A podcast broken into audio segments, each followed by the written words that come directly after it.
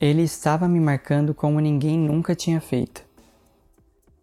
Cada encontro secreto, cada abraço escondido, cada olhar trocado em meio aos nossos amigos e inimigos, cada mensagem de eu te amo acompanhada por um emoji sem sentido. Ele foi deixando seu rastro repleto de dor e amargura. Eu queria poder tocá-lo na luz do dia, mas ele dizia: Eu prefiro manter na sua mão no escuro.